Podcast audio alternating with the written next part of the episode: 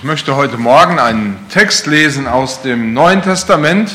Der Wilhelm hat es schon angekündigt. Es geht um Hananias und Sapphira. Das Thema ist ein Leben für die Galerie. Und ich lese da aus Apostelgeschichte 5 die Verse 1 bis 11. Wenn ihr eine Bibel dabei habt, ich habe heute keine Präsentation, ähm, dann dürft ihr gerne mitlesen. Apostelgeschichte 5, 1 bis 11. Ich lese nach der Luther 84 Übersetzung. Ein Mann aber mit Namen Hananias samt seiner Frau Sapphira verkaufte einen Acker. Doch erhielt mit Wissen seiner Frau etwas von dem Geld zurück und brachte einen Teil und legte ihn den Aposteln zu Füßen. Petrus aber sprach, Hananias, warum hat, hat der Satan dein Herz erfüllt, dass du den Heiligen Geist belogen und etwas von dem Geld für den Acker zurückbehalten hast? Hättest du nicht den Acker behalten können, als du ihn noch hattest? Und konntest du nicht auch, als er verkauft war, noch tun, was du wolltest? Warum hast du die, dir dies in deinem Herzen vorgenommen? Du hast nicht Menschen, sondern Gott belogen. Als Hananias diese Worte hörte, fiel er zu Boden und gab dem Geist auf. Das heißt, er starb. Und es kam eine große Furcht über alle, die dies hörten. Da standen die jungen Männer auf und deckten ihn zu und trugen ihn hinaus und begruben ihn. Es begab sich nach einer Weile, etwa nach drei Stunden, da kam seine Frau herein und wusste nicht, was geschehen war. Aber Petrus sprach zu ihr, sagt mir, habt ihr den Acker für diesen Preis verkauft? Sie sprach, ja, für diesen Preis. Petrus aber sprach zu ihr, warum seid ihr denn euch einig geworden, den Geist des Herrn zu versuchen? Siehe, die Füße derer, die deinen Mann begraben haben, sind vor der Tür und werden dich auch hinaustragen. Und sogleich fiel sie zu Boden, ihm vor die Füße und gab den Geist auf. Da kamen die jungen Männer und fanden sie tot, trugen sie hinaus und begruben sie neben ihrem Mann. Und es kam eine große Furcht über die ganze Gemeinde und über alle, die das hörten. Ich möchte auch noch mal beten. Herr, wir haben dein Wort und wir bitten dich von Herzen, dass du jetzt durch deinen Geist und durch dein Wort zu uns redest. Bereit unsere Herzen vor ja, lass dein Wort ja, Segen sein für uns und verändere uns so, wie du uns haben willst. Im Namen Jesu. Amen.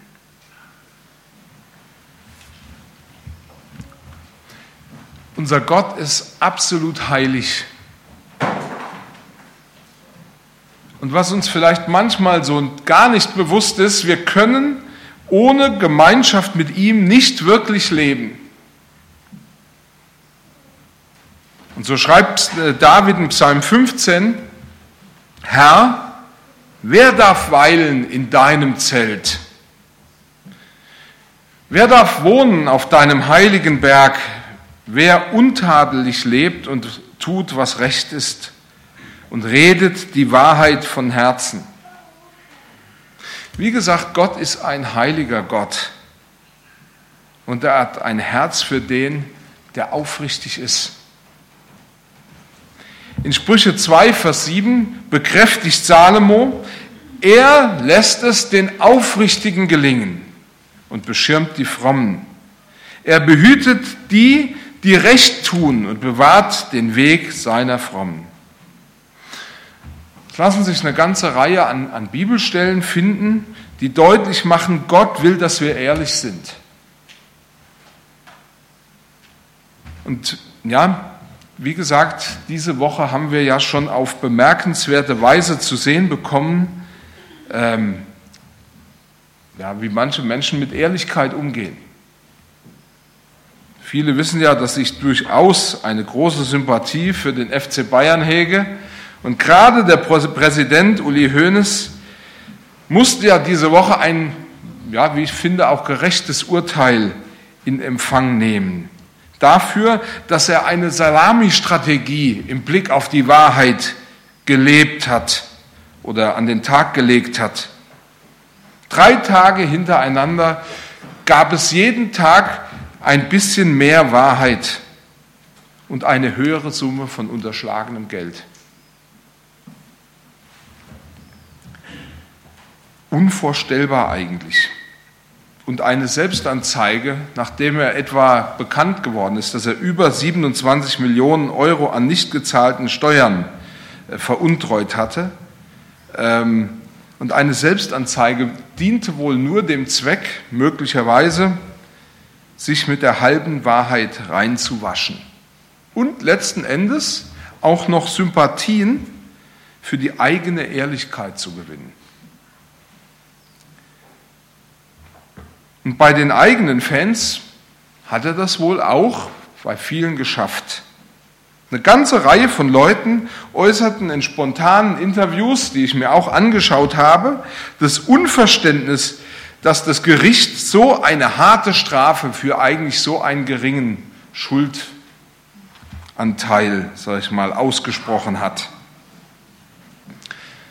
Das verwundert einen schon manchmal, wie so mit der Wahrheit umgegangen wird, wenn es um den eigenen Kittel, um den eigenen Kragen geht. Gut, wir können ja sagen, die Wahrheit hat am Ende doch gesiegt.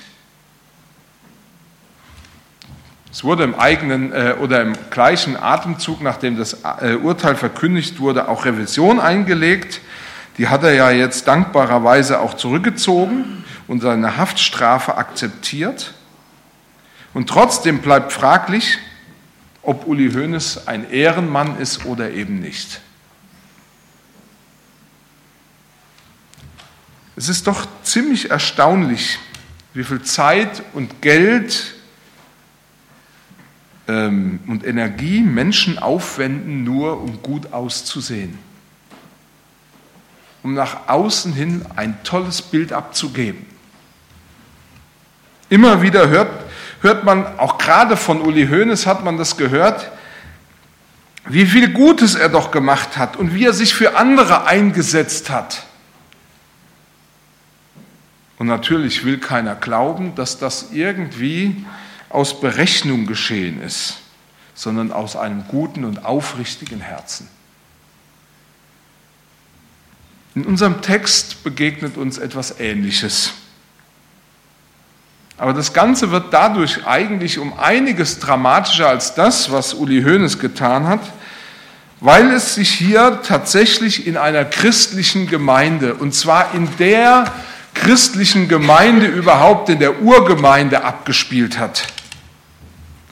Einem Uli Hoeneß mag man ja noch zugute halten, dass er wahrscheinlich nicht zu Jesus Christus gehört. Er hat offensichtlich keine Ahnung davon, dass er sein Leben vor den Augen des lebendigen Gottes führt.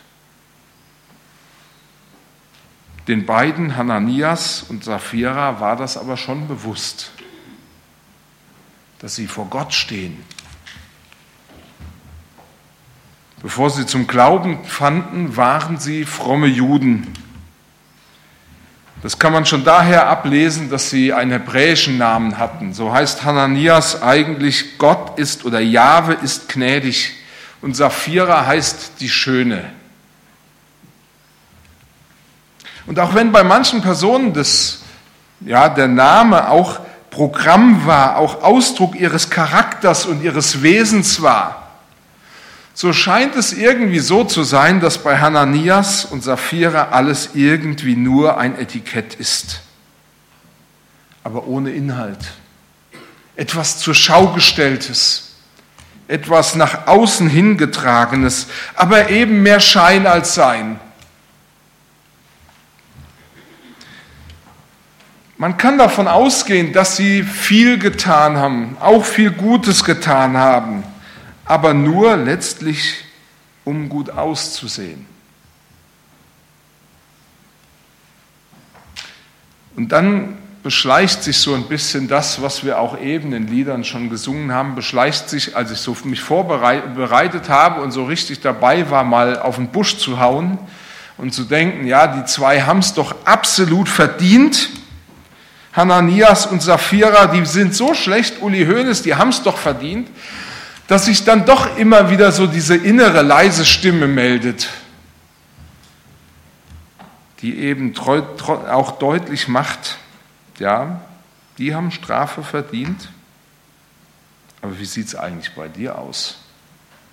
Es ist so leicht, andere zu verurteilen und von sich selber wegzugucken, aber was tue ich denn nicht alles in meinem Leben, nur um gut auszusehen? Wo verkaufe ich die Wahrheit?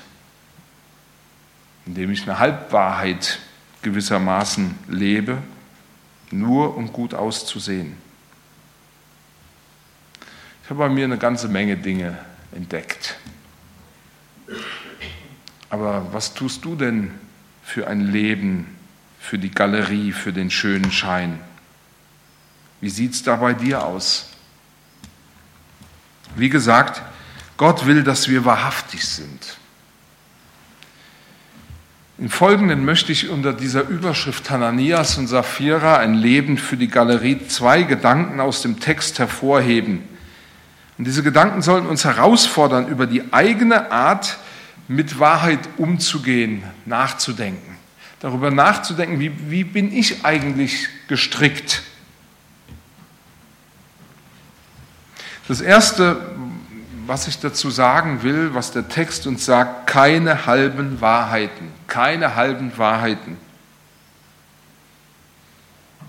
In unserem Text im ersten Vers heißt, ein Mann mit Namen Hananias samt seiner Frau Sapphira verkaufte einen Acker, doch erhielt mit Wissen seiner Frau etwas von dem Geld zurück und brachte nur einen Teil und legte ihn den Aposteln zu Füßen. Wenn man diesen Vers, diesen einzelnen Vers liest, dann muss man sagen, Hananias und Sapphira haben eigentlich nichts Unrechtes getan nichts Verwerfliches getan. Sie haben einen Acker verkauft, nichts Weltbewegendes. Und auch, dass sie das Geld zu den Aposteln gebracht haben, war eigentlich etwas, was sich seit einiger Zeit in der neu gebildeten Gemeinde so durchgesetzt hat, als eine Praxis eingebürgert hat. Es war nämlich so, dass ein großer innerer Zusammenhalt in der Gemeinde entstanden war und dass jeder, der Besitz hatte oder Geld hatte, es für die ganze Gemeinde einsetzte. Das heißt, man schaute darauf, wer braucht irgendwie Unterstützung, wer braucht Hilfe und man linderte da die Not. Es zeigte sich hier gewissermaßen Reich Gottes, so wie es sich Gott vorgestellt hat, in seiner schönsten Form. Schon in Kapitel 4 in, Apostelgeschichte, in der Apostelgeschichte wird berichtet, dass es immer wieder Leute gab, die ihren ganzen Besitz der Gemeinde spendeten. Und eben herausgehoben ein zypriotischer Jude mit Namen Barnabas. Auch er verkaufte einen Acker und brachte das Geld zu den Aposteln. Er spendete das ganze Geld. Und möglicherweise war das ein Grund, weshalb Hananias und Sapphira dachten, das könnten wir eigentlich auch tun. Also haben sie das gemacht. Und man dachte, sie haben das gleiche gemacht wie Barnabas. Aber es sah eben nur so aus. Denn erst mit Blick auf den ganzen Text wird deutlich, Hananias und Sapphira haben sich schuldig gemacht. Und dabei lag ihre Schuld wirklich nicht darin, dass sie nicht das ganze Geld für den Acker abgegeben hatten. Selbst wenn sie den Acker nicht verkauft hätten oder das Geld, das ganze Geld für sich behalten hätten, hätte ihnen keiner etwas anlasten können. Es hätte überhaupt kein Problem gegeben. Ihre Schuld lag nur darin, dass sie so, so taten, als ob es das ganze Geld gewesen wäre. Als ob sie alles weitergereicht hätten in voller Höhe. Aber sie gaben eben nicht die ganze Summe, auch wenn es jeder glauben sollte. Und das offenbart ihr eigentliches Motiv. Es ging ihnen um die eigene Ehre. Es ging ihnen um das eigene Ansehen. Sie wollten als Wohltäter gefeiert werden. So etwa mit Namen genannt werden, wie eben dieser Barnabas. Wie gesagt, selbst wenn sie nur die Hälfte gegeben hätten und hätten es so offen gesagt, wäre es kein Problem gewesen. Aber so war es eine Lüge. Und Gott hasst Lügen oder Halbwahrheiten. Schon in den zehn Geboten legt Gott fest, in der Bundesgemeinschaft mit mir sollst du kein falsches Zeugnis reden wider deinen Nächsten. Und in 2. Mose 23, Vers 7 führt Mose aus, halte dich fern von einer Sache, bei der Lüge im Spiel ist. Warum ist das so? Es ist vor allen Dingen so, weil unter der Herrschaft des lebendigen Gottes es so sein soll, dass es niemand nötig hat zu lügen. Mehr noch, die Wahrheit ist ein Kennzeichen dafür, dass ein Mensch für Recht einsteht und alles, sowohl Gerechtigkeit als auch Segen von Gott erwartet. Immer wieder wird das in der Bibel deutlich gemacht. Wir erwarten alles von Gott. Er beschenkt uns, er gibt uns alles.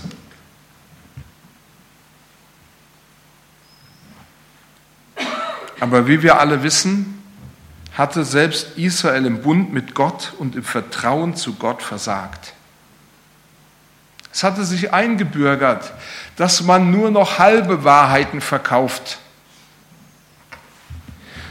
Jesus beschimpft die Pharisäer einmal aufs äußerst, aufs übelste, kann man schon sagen, so richtig, indem er sie als übertünchte Gräber bezeichnet.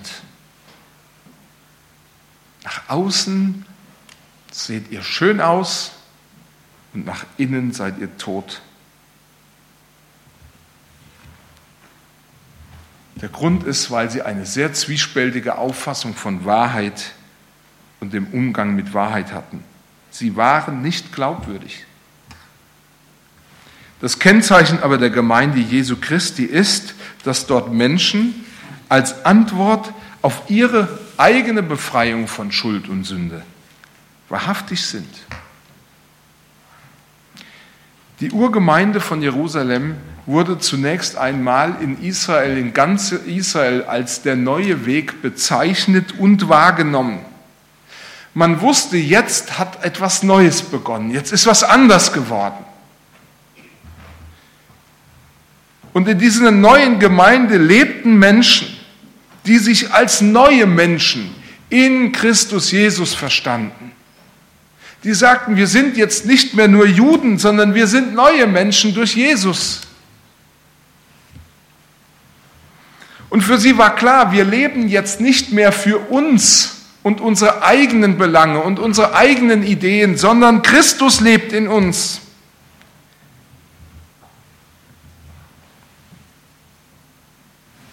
Im Neuen Testament heißt es, jeder, der zum Glauben an Jesus Christus kommt, empfängt den Heiligen Geist.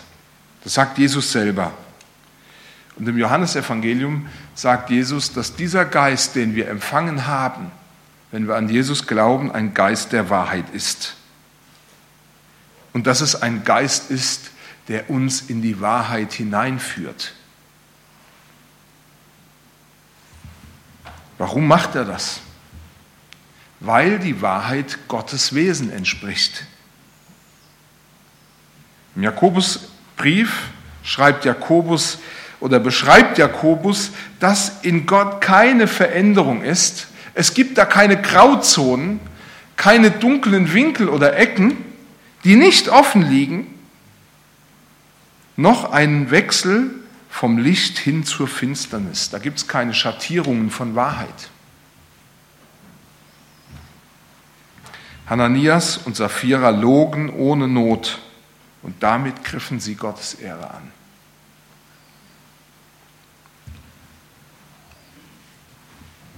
meine, ich bin mir bewusst, wenn wir hier vorne, wenn ich jetzt hier vorne so etwas über Wahrheit sage,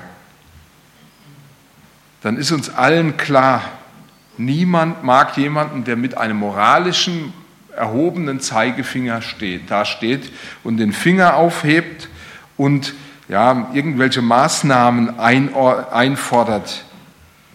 Warum mögen wir wenig Leute, die mit, mit dem moralischen Zeigefinger kommen?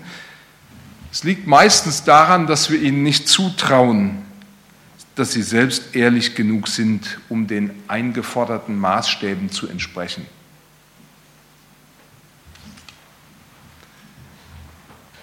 Und irgendwie, wenn man mal was anmerkt oder anmahnt, ist es heute sehr schwierig, etwas über Wahrheit zu sagen, ohne sich selber gleich verdächtig zu machen. Und wisst ihr, dabei geht es nicht darum, ähm, ständig alle Antennen auf Empfang zu haben und übersensibel zu sein.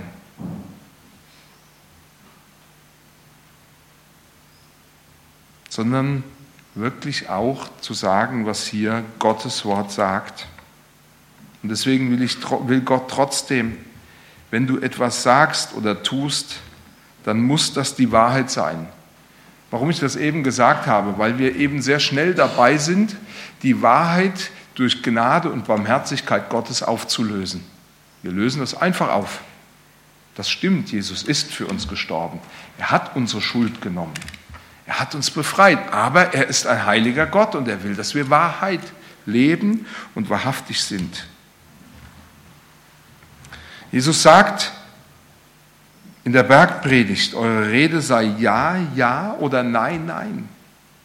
Was darüber ist, das ist vom Übel.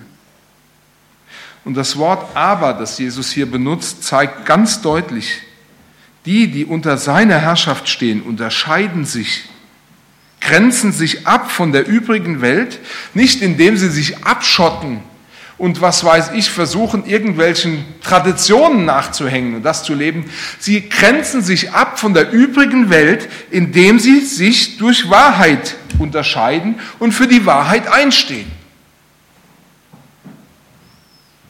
Jesus, der selber die Wahrheit ist, fragt dich, wie hältst du es mit der Wahrheit?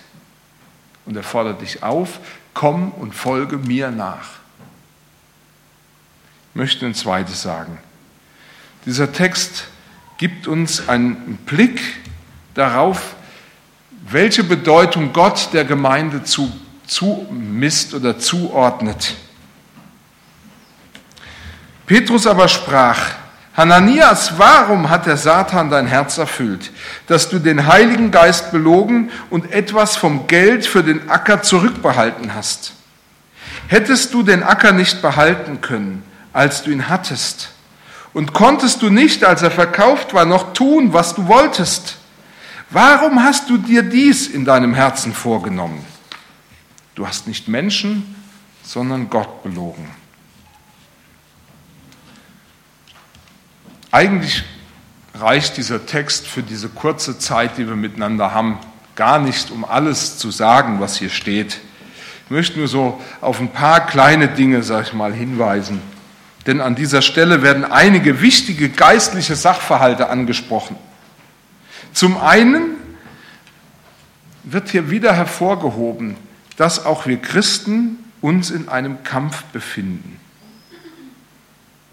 Paulus fordert die Epheser auf in Epheser 6 und jetzt zum Schluss stärkt euch selbst durch Jesus, den Herrn und in der Kraft seiner Stärke. Rüstet euch aus mit der gesamten Waffenrüstung Gottes, damit ihr feststehen könnt gegen die heimtückischen Angriffe des Zerstörers. Denn unser Einsatz richtet sich nicht gegen Menschen aus Fleisch und Blut, sondern gegen die herrschenden Mächte, die Autoritäten, die Weltbeherrscher, die, ihr, die in der Finsternis ihr Unwesen treiben, gegen die Geistesmächte der Bosheit, die sich in den Himmelswelten aufhalten. Und Petrus stößt in das gleiche Horn, wenn er uns darauf aufmerksam macht, in 1. Petrus 5, seid besonnen und wachsam. Euer Feind, der Teufel, streift umher wie ein brüllender Löwe, immer auf der Suche nach einem Opfer, das er verschlingen kann. Widersteht ihm, indem ihr unbeirrt am Glauben festhaltet. Paulus sagt, ja, es gibt eine Wahrheit, der wir uns nicht entziehen können, ohne dass wir ständig in Angst davor erzittern müssten. Aber der Teufel ist eine Realität, der uns zu wenigstens herausfordern will, die Wege, die Gott uns zeigt, zu verlassen. Und Petrus und Paulus machen deutlich, dass es da wichtig ist, einen aktiven Widerstand dagegen zu setzen.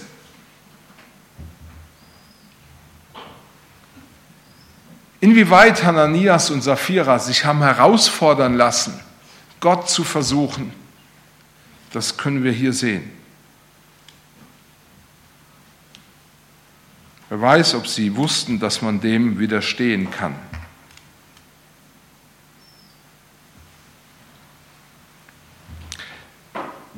Aber es gibt noch weitere Themen. So kommen wir zum Beispiel auch auf ein weiteres wichtiges Thema, wenn wir über diesen Text nachdenken, zum Beispiel im Blick auf die innere Haltung von jedem Einzelnen, wenn er etwas Gott bzw. der Gemeinde gibt. Paulus macht die Korinther mal darauf aufmerksam, indem er ihnen sagt, ein jeder, wie er sich's vorgenommen hat, nicht mit Unwillen oder aus Zwang, denn einen jeden, einen fröhlichen Geber hat Gott lieb.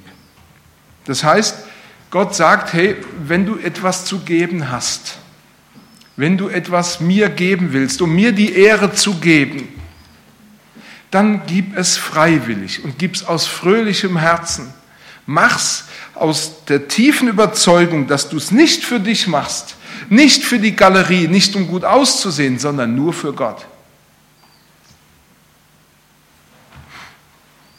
Weil Gott die fröhlichen Geber liebt.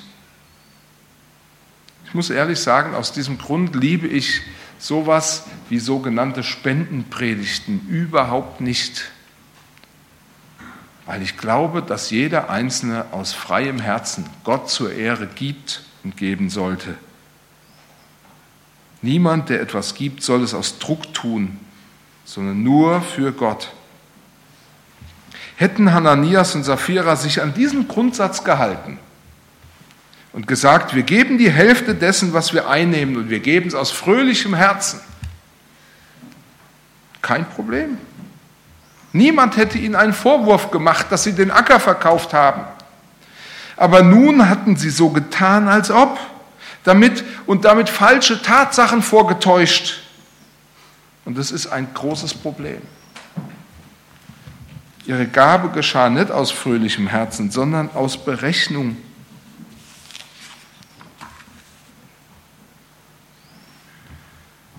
Und das sagt ja, wenn du dich hier investierst in die Gemeinde, wenn du irgendwas tust, sei es an Zeit investieren und an, an, an Kraft und Energie, gib's aus freiem, aus, aus fröhlichem Herzen. Und nicht, weil dich irgendjemand knebelt oder weil es vielleicht gut aussieht, dass du hier mitarbeitest. Ihr merkt, ich komme langsam vom Thema weg. Ich möchte doch wieder zurückkehren auf das Thema nämlich die Bedeutung der Gemeinde, so wie sie in diesem Text zum Tragen kommt. Und wir können die Bedeutung der Gemeinde für Gott und diese Welt daran ablesen, wenn wir uns zwei Fragen zum Text stellen. Die erste Frage in diesem Zusammenhang lautet, wie wird das Handeln von Hananias und Sapphira bewertet? Was sagt der Text darüber? Und das zweite, Woran man immer sehen kann, wie Gott etwas bewertet, ist, wie stark sind die Konsequenzen. Wie viel Gewicht einer Sache beigemessen wird, ja, ähm, äh, sehen wir häufig daran, wie die Strafe ausfällt. Und man muss sagen, in diesem Fall erleben Hananias und Sapphira eine äußerst unerwartet starke Strafe. Damit hätte man nicht rechnen können, oder? Dass sowas passiert.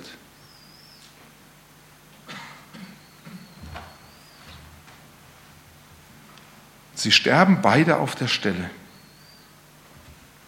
Was uns natürlich zu der ersten Frage bringt, wie wird ihr Handeln bewertet? Es ist klar, eine starke Strafe oder Konsequenz deutet deutlich darauf hin, dass beide sich wohl eines unglaublichen Vergehens schuldig gemacht haben. Und tatsächlich finden wir im Text die klare Bewertung, du hast den Heiligen Geist belogen. Oder in Vers 4, du hast nicht Menschen, sondern Gott belogen. Und sagen wir, aber es waren doch nur Petrus und die übrigen Apostel, die getäuscht und belogen worden sind. Was ist denn hier jetzt anders? Es sind doch nur Menschen.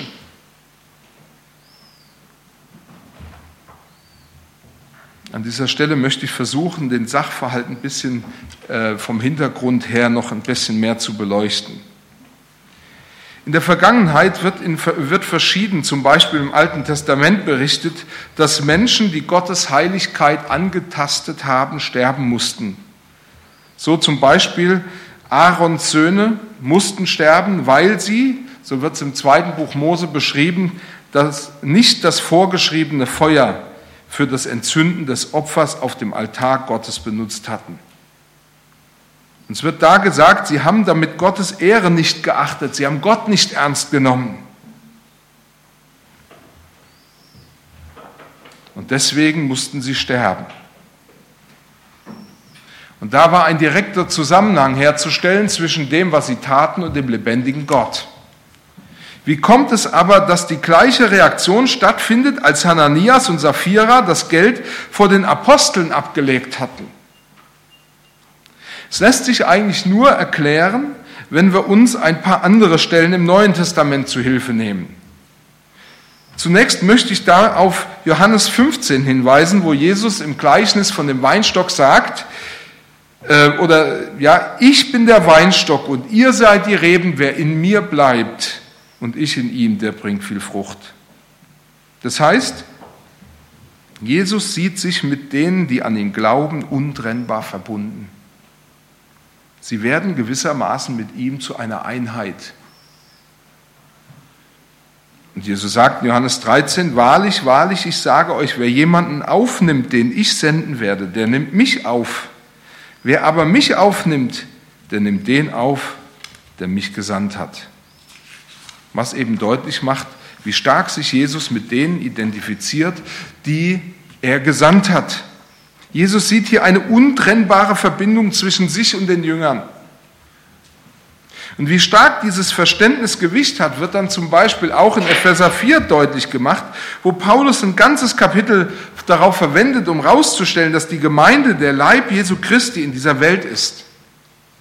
Das heißt, in der Gemeinde begegnet Jesus dieser Welt. Was die Menschen heute um uns herum von Jesus wahrnehmen, was sie von Jesus äh, erfahren und sehen, das sehen sie in erster Linie durch die Gemeinschaft beziehungsweise durch Menschen, die unter seiner Herrschaft, unter der Herrschaft von Jesus Christus stehen.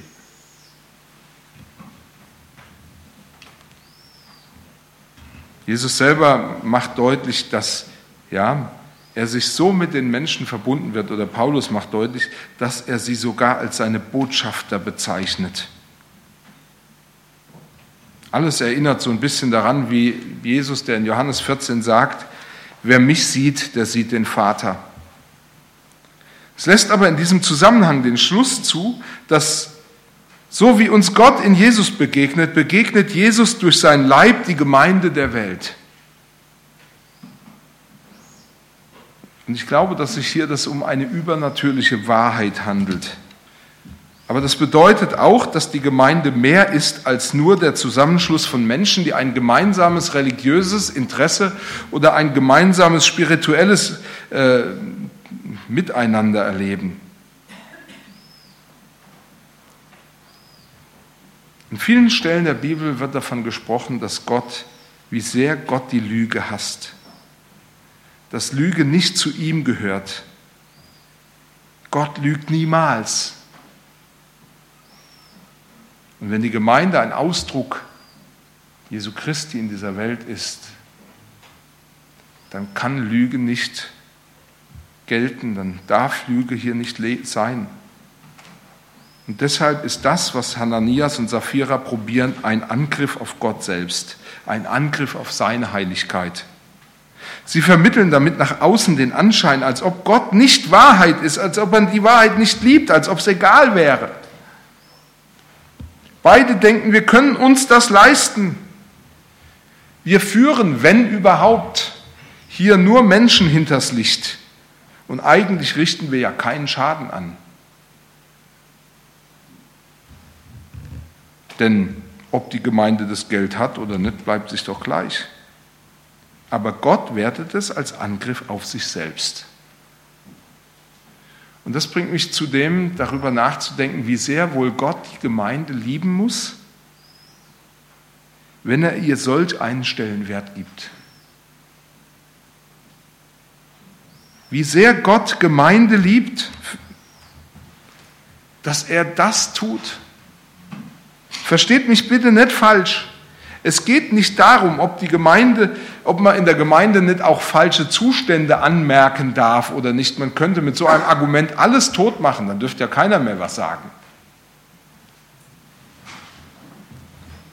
Es gibt natürlich auch Leute, die würden gerne jetzt diskutieren, ist denn Gemeinde so, wie wir heute Morgen zusammen sind, Leib Christi im eigentlichen Sinne, also die das gerne auseinanderdividieren würden. Und klar müssten wir sagen, dürfte der Zustand der Gemeinde beispielsweise nicht kritisch hinterfragt werden, so wären große Teile des Neuen Testamentes überflüssig, weil genau das dort auch geschieht. Letztlich macht es deutlich, dass dieser Text uns ganz bewusst auf unsere eigene, auf deine eigene innere Haltung zur Gemeinde, auf deine innere Einstellung zur Gemeinde hin befragt. Wie stehst du zur Gemeinde? Ist sie für dich das Leib Christi oder eben nur der Ort, wo du sonntags hinkommst? Ist dir bewusst, dass du deshalb nicht einfach völlig beliebig über die Gemeinde denken kannst? Oder dich in die Gemeinde völlig egal wie einbringen kannst? Denn entscheidend ist die Ehrlichkeit und der innere Einsatz, mit dem du dich einbringst. Die Gemeinde hat vor Gott einen unglaublichen Stellenwert. Sie ist der Ort, wo Gottes Reich heute sichtbar wird und sichtbar ist. Sie ist der Ort, wo Gott selber zugesagt hat, ich bin mitten unter euch. Und an der Gemeinde soll sichtbar werden, wie Menschen unter der Herrschaft Jesu Christi leben. Deshalb ist es wichtig, dass auch wir achtsam mit der Gemeinde umgehen, es als hohes Gut betrachten. Denn an ihr soll die Liebe und die Güte und die Freundlichkeit Gottes für die ganze Welt sichtbar werden, glaubhaft sichtbar werden. Hananias und Sapphira haben das völlig unterschätzt. Und wie sieht es mit uns, wie sieht es mit dir aus? Amen.